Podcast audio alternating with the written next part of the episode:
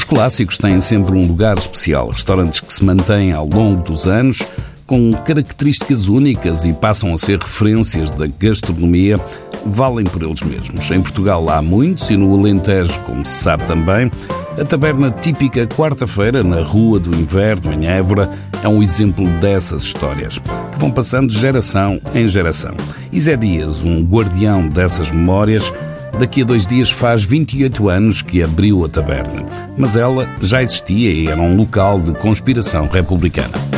Quando eu vim para aqui, ainda frequentava aqui a taberna, já, já partiram para o Oriente Interno alguns, muitos republicanos vinham, vinham aqui e era aqui que bebiam os copos na parte da taberna, que aqui fazia-se vinho nas talhas, ainda preservo aqui, ainda tenho aqui duas, as outras estão aqui no armazém, as talhas onde se fazia o vinho e depois confraternizavam e conspiravam, segundo dizia o Tilicínio e o Tilias era neto do fundador desta taberna, que eu tenho aqui a fotografia do avô dele, exposta de primeiro, o homem que primeiro abriu aqui a taberna. O avô do tio Elias, o fundador da taberna típica Quarta-feira, Zé Dias manteve as tradições, nas paredes vêem-se pinturas com os quadros e compassos, um busto da República e fotografias com uma simbologia que se identifica. Eu tenho aqui a fotografia do antigo republicano, que foi o homem que abriu a primeira escola primária em Portugal, no Seixal, o António Augusto Louro, que era da, da maçonaria. E eu fui amigo do neto do, do António Augusto Louro, que era o doutor César Louro, Sabugal. E pronto, eu ligo-me, estou muito próximo dessa rapaziada, de, do, alguns não gostam, que dizem que, são, que dizem que são secretos e não sei o quê, mas é muito próximo dessa, dessa rapaziada. Zé Dias também é próximo da cozinha e da região que o acolheu há mais de 50 anos. Trabalhou numa tipografia, abriu a primeira cafetaria que há registro em Portugal e há 23 que tomou conta da taberna. Quase desde sempre o cachaço do porco é o prato da casa, sempre presente. Agora é o filho João que recebe os clientes para explicar que ali não há lista com a entrada da, da, taberna é o meu filho João, já está aqui, vai para dois anos, ele está a tomar conta das operações agora já, mas está a seguir o critério que nós tínhamos. Eu tenho o cachaço de porco assado no, no quarta-feira, acho que é inigualável em qualquer lado. Incomparável, o cachaço de porco é o único prato que se serve aos clientes que vão pela primeira vez. A ideia veio de um antigo cliente e amigo Zé Dias há muitos anos e veio para ficar o senhor chamou-me e disse-me ao Zé Dias, eu vou-lhe dar, eu sou viajado por todo o mundo, e na Europa, eu vou a Madrid, vou a um restaurante porque sei que o prato deles é aquele. Em, Barcelona o prato é aquele, em Londres eu vou, eu vou ao restaurante vou comer o prato que eles têm deles.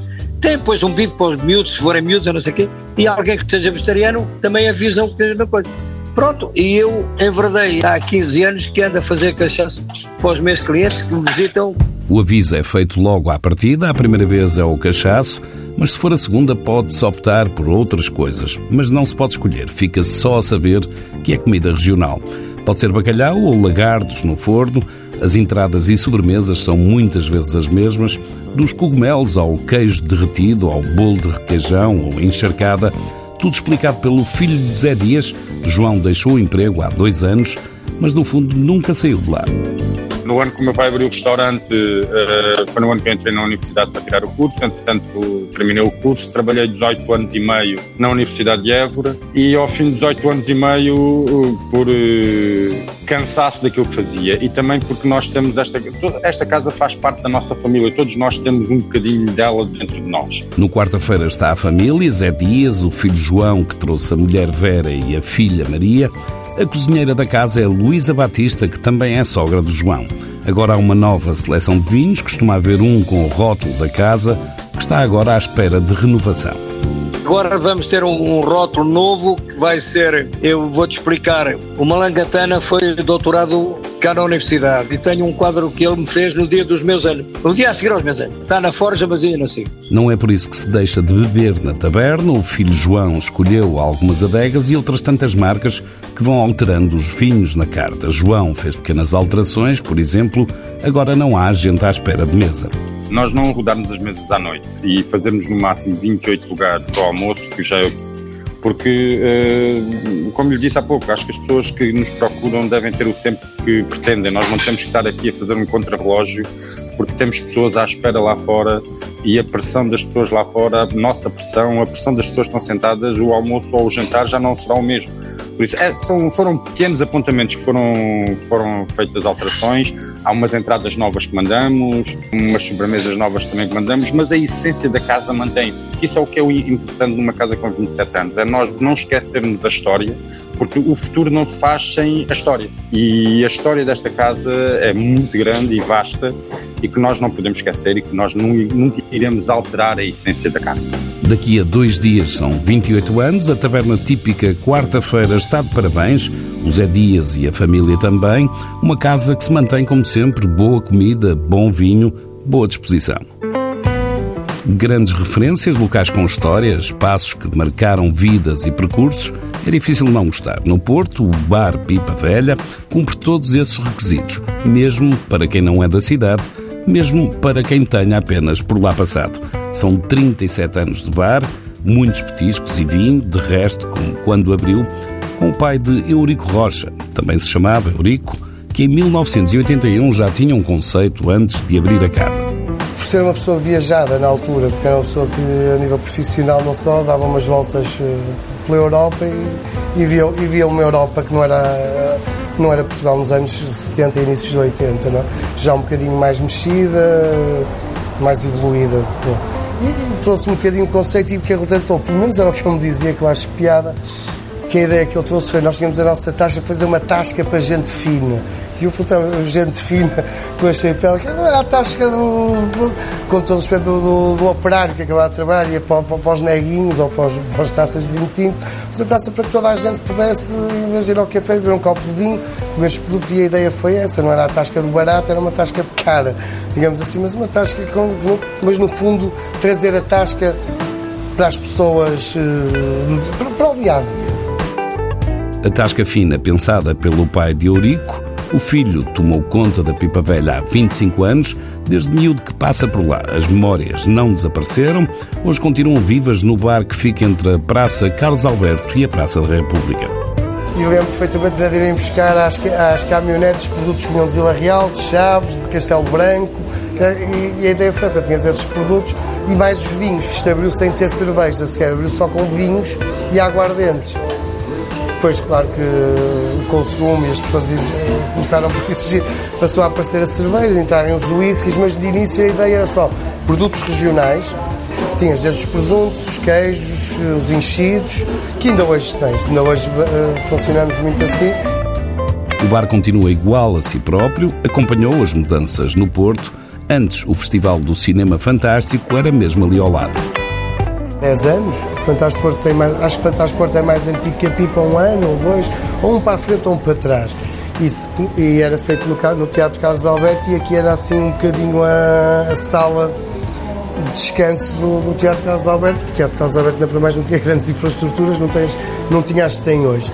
E eu lembro, lembro, e ele vinha muito, eu vinha cá de vez em quando, e, e do Rubreto nós oferecíamos a, o espaço e e muitos realizadores, hoje alguns bem conhecidos, que na altura eram miúdos, passaram aí através de Fantasporto, porque era, vinham cá fazer a, a recepção. Por acaso não era mais um ano, nem menos um ano, Fantasporto arrancou na mesma data do Bar Pipa Velha. E não foram só os cinéfilos que frequentaram a casa. Estava numa altura até um bocadinho mais calma e bem, não deixares de ver entrar a orquestra, a, a orquestra sinfónica toda e, e entupiam-te a casa toda com os instrumentos, os violoncelos, e eu chegar aqui e perceber que isto é e perceber que nem sabes o que tens, não é? Repara, ainda hoje, sendo uma coisa calma, tens aqui tens aqui uma parede repleta com os instrumentos todos vieram da, da Orquestra do Porto. Ainda não era sinfónica, eram só 40, por isso era mais fácil de virem.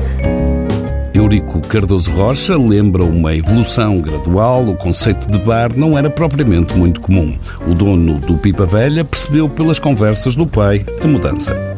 Foi-se transformando num bar que não havia porque o Porto, pelo que ele me diz e pelo que eu me vou apercebendo e, fui falando com outras pessoas mais velhas que eu, e, entre a minha idade e a, e a dele, né, era feito por.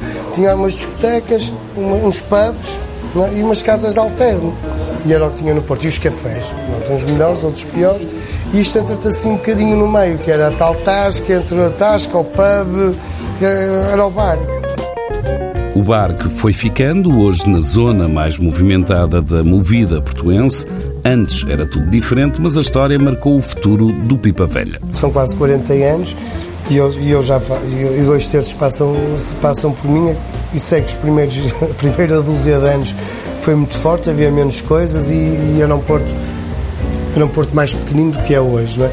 Mas, mas a grande parte da cultura da cidade passou por aqui, da cidade e do país. Quando vinham ao Porto era um sítio de visita ou um sítio de convívio e convivi com muita gente, desde atores, desde músicos, desde jornalistas, ligados muito à cultura da cidade. Porque se calhar até está fora da Ribeira, disto, daquilo, também saiam da confusão e, e manteve-se um sítio que eu acho que teve sempre, foi sempre bem tratado e manteve sempre alguma qualidade. Não é? Gostaram e parecem continuar a gostar, a avaliar pelo sucesso da casa. Eurico também quis variar um pouco, não muito, atravessou a rua e abriu o Idiota com o amigo André um sítio mais calmo, também de petiscos, mas mais restaurante, com almoços e jantares e um nome, no mínimo, curioso. Seria um restaurante de tapas ou mais ligado ao mar e produtos portugueses. E andamos um mês para, para descobrir um nome. E reparei que mais difícil de uma casa, às vezes, é descobrir um nome. E na brincadeira achamos que não passávamos dois idiotas. E a brincadeira do idiota, e depois fazemos eu, do idiota, preciso ser idiota para nem o nome. Para que o bater o restaurante sem o nome que consegue dar. Na brincadeira do idiota, ficou, né? Restaurante de um lado, bar do outro. A Eurico basta atravessar a rua para falar com os clientes muitos deles amigos e conhecidos há dezenas de anos. Na Pipa Velha a casa pode estar cheia, pode haver música, conversas barulhentas, Pode ser difícil chegar ao balcão, até se percebe que Eurico nunca esqueceu as suas bandas de garagem. Mas para quem quiser perceber, há ali muita alma portuense. É comum ouvir-se pelo país que o difícil agora é fazer mau vinho, ou seja, todos os avanços tecnológicos e científicos e a especialização dos enólogos são razão para hoje se poder produzir vinho com qualidade em qualquer região do país. O Algarve ainda é visto como um território estranho, com má fama, mas as coisas já não são assim.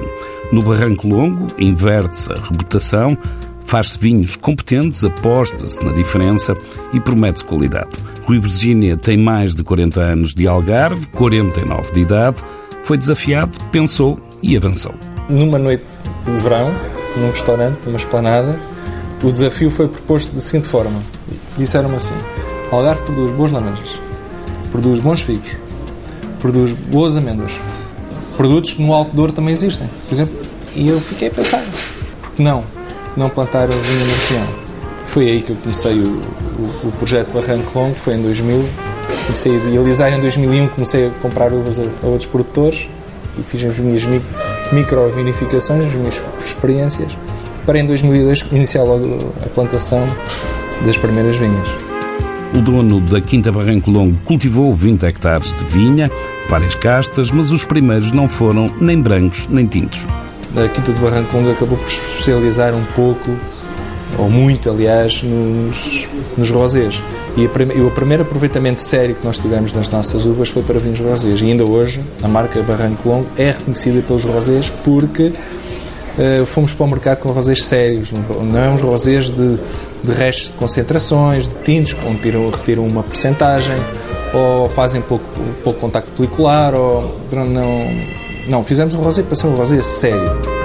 Havia que quebrar uma fama que sentiu na sua pele há 23 anos num dia muito importante. O meu pai e o meu sogro, quando foram a escolha dos meus vinhos para a nossa boda, para a nossa festa de casamento, foram ao hotel, falaram com, com o responsável pelo F&B e ele propôs uh, um vinho tinto do, do Algarve e o meu pai ficou ofendido. Portanto, era a imagem, eu casei em 95, era a imagem que se tinha dos vinhos da região e não me recordo o meu pai ficar mesmo ofendido por ter proposto um vinho da região para ser bebido no nosso casamento. O pai não gostou nada. A má fama tem razões, Rui conhece-as, agricultura e turismo estiveram de costas voltadas no Algarve e as preocupações foram outras. Havia alguma tradição em alguma exportação de vinhos da região para as colónias, eram vinhos muito alcoólicos, e que o vinho era, acabava por ser desdobrado quando chegava a Angola ou às colónias. Isso era um negócio de quantidade, não era um negócio de qualidade. E as adegas cooperativas preocuparam-se há 40 e há 50 anos atrás a produzir quantidade e nunca se preocuparam com a qualidade. Depois veio a Revolução, no 25 de Abril, depois veio a explosão do turismo na região. E os solos que eram ocupados pela maioria das vinhas da região eram todos em solos que hoje são os tais empreendimentos turísticos. Uh, fez com que a agricultura também fosse abandonada, fez com que outras culturas na altura também aparecessem por causa dos sistemas de rega e de fertirrigação, que foi o caso dos citrinos, que ocuparam também muitas áreas de, de solo cultivável. E isso teve a ver também depois com uma geração que abandonou a agricultura e foi trabalhar para o turismo. Ainda hoje, Rui Virgínia tem obstáculos para ultrapassar. As pessoas vão descobrindo os vinhos da região aos poucos e vão reconhecendo que existe um trabalho por parte dos produtores, que é um trabalho de grande esforço, porque estamos a combater muito, muitas, muitos fatores de uma só vez. Um dos fatores é os interesses estavam instalados no mercado de distribuição por parte dos distribuidores com vinhos de outras regiões. Portanto, nós, mesmo produzindo os vinhos dentro da região, parece que nós somos os intrusos a, a tentar inserir os vinhos que são feitos no Algarve. Depois, outro fator é o fator da má imagem de qualidade que os vinhos têm no, no passado em relação não só ao, à falta de qualidade, mas também ao excesso de álcool. A fama pode estar a mudar, há outras casas a produzir bons vinhos. Quinta dos Vales, Quinta do Francês são alguns dos nomes apontados. A escolha dos terrenos da Quinta Barranco Longo foi feita pelo próprio Rui Virgínia e inverteu a tendência. Os vinhos da região estavam todos localizados perto do mar, em terrenos eh, arenosos. O tipo de solos que nós instalamos no nosso projeto em relação aos vinhos são solos argilocalcários, não tem nada a ver com o passado. 60, 70 metros de altitude em relação ao mar já é bom, porque aquilo não está perto do mar, nem está na serra, está ali num, numa zona que normalmente nós chamamos que é o Barrocal Algarvio. Uma zona entre a serra e o mar, as castas tiveram que se adaptar, outras não funcionam. Uma delas, Negramol, da região, não foi parar ao lote. 2001, 2002 até fiz ensaios com uma casta que é a Negramol. Mas aí eu tenho que, eu, é a minha opinião, posso ofender muitas pessoas que defendem essa casta como autóctone, mas é que eu, vou, eu tenho que pensar no, no, presente. E o presente é que eu estou em solos que antigamente não havia vinhas. São os, os terrenos argilocalcários da zona do Barrocal Algarvio. Eu não posso pegar numa casta que era criada perto do mar com condições edafoclimáticas completamente diferentes daquelas que eu tenho neste momento e dizer que a negra mole é uma casta autóctone nos meus solos. Não é. Eu aí fui muito prático. Eu fui à procura é neste tipo de solos quais são as castas por esse muito fora que se poderão adaptar ao, ao tipo de solos. Vieram Toriga Nacional, Cirá, Alicante Boucher, o Arinto e até o Encruzado, entre outras castas. Um dos vinhos parece ter caído no goto de muita gente. Há enólogos que o recomendam e restaurantes de topo que o têm na carta. José Hermano Sarava deu o mote, Rui Virgínia não procurou mais. Tem que arranjar um nome para um topo. Um dia, quando eu produzir um topo, é, mas que nome é que eu vou dar, que nome é que eu não vou dar e tal. É pá, vi o programa sobre o remexido do professor Jair Mansarabia e disse: é pá, é este o nome, eu vou já registar isto. No dia seguinte já estava registado no IPI. O branco, Arinto, Chardonnay Viognier, o tinto, Alicante, Boucher, Cabernet Sauvignon, Syrah e Toriga Nacional, vinhos com uma história por trás. Remexido era a alcunha do Algarvio, José Joaquim de Sousa Reis. Ele era uma pessoa educada, uma pessoa que tinha tios que eram padres, ele estudou no seminário, em Faro, uh, foi regedor uh, em Sebarto nas Messinas, depois foi nomeado uh, quando os liberais desembarcaram em Cacela, no Algarve, o comandante das tropas miguelistas fugiu para o Alentejo e entregou ao remexido que conseguisse suster a, as forças liberais na região. Ele, então aí fez uma, uma, uma guerrilha às tropas liberais que desembarcaram na região e, e pôs a assalto o, o Baixo Alentejo e o Algarve. Ele dominava as serras completamente e chegou a fazer coisas boas e coisas muito más e as populações gostavam dele. Ficou remexido o vinho branco de topo da Quinta do Barranco Longo. Rui Virgínia gostou da ideia e identificou-se com ela. Eu às vezes tenho coisas de remexido, que é um bocado querer ser revolucionário em relação àquilo que está instituído, àquilo que é quase obrigação. Eu, eu fujo muito disso. Todos os vinhos de topo da Quinta do Barranco Longo, nenhum é certificado. Nenhum tem ano de produção. Porquê? não é uma Câmara de Provadores, não é uma Comissão Vitivinícola que vai dizer se os meus vinhos têm qualidade ou não, porque eu vejo reservas de todas as regiões à venda nas prateleiras, agora nas feiras de vinhos, a, dois, a menos 2 euros ou 2 euros. Portanto, onde é que está a veracidade da certificação dos vinhos na sua plenitude? São escolhas do produtor Rui Virgínia, a quinta do Barranco Longo, no Algarve, também produz citrinos e abacate apostaram numa adega de topo e a próxima ideia é um enoturismo. Nos vinhos há colheitas selecionadas, reservas, colheitas tardias e algumas monocastas. Espumantes, rosés, um deles com estágio em barricas de carvalho americano. Todos vinhos que importa perceber, no Algarve há mestria inovação, já não há regiões em Portugal onde não se possa fazer vinho com qualidade.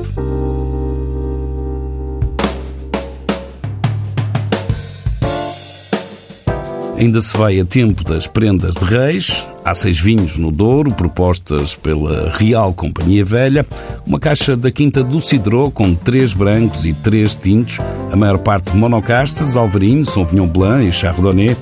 Nos tintos Pinot Noir e Touriga Nacional. E para terminar, um blend de Touriga Nacional e Cabernet Sauvignon. Convém lembrar que a partir deste domingo, 130 anos depois dos Maias terem sido publicados, a Fundação Gulbenkian vai mostrar pela primeira vez em Lisboa o acervo do escritor Essa de Queiroz. Inclui peças como a secretária pessoal, onde escrevia fotografias, pinturas, esculturas, caricaturas, cartas, crónicas, música e filmes da época. Basicamente, a definição de boa vida no final do século XIX.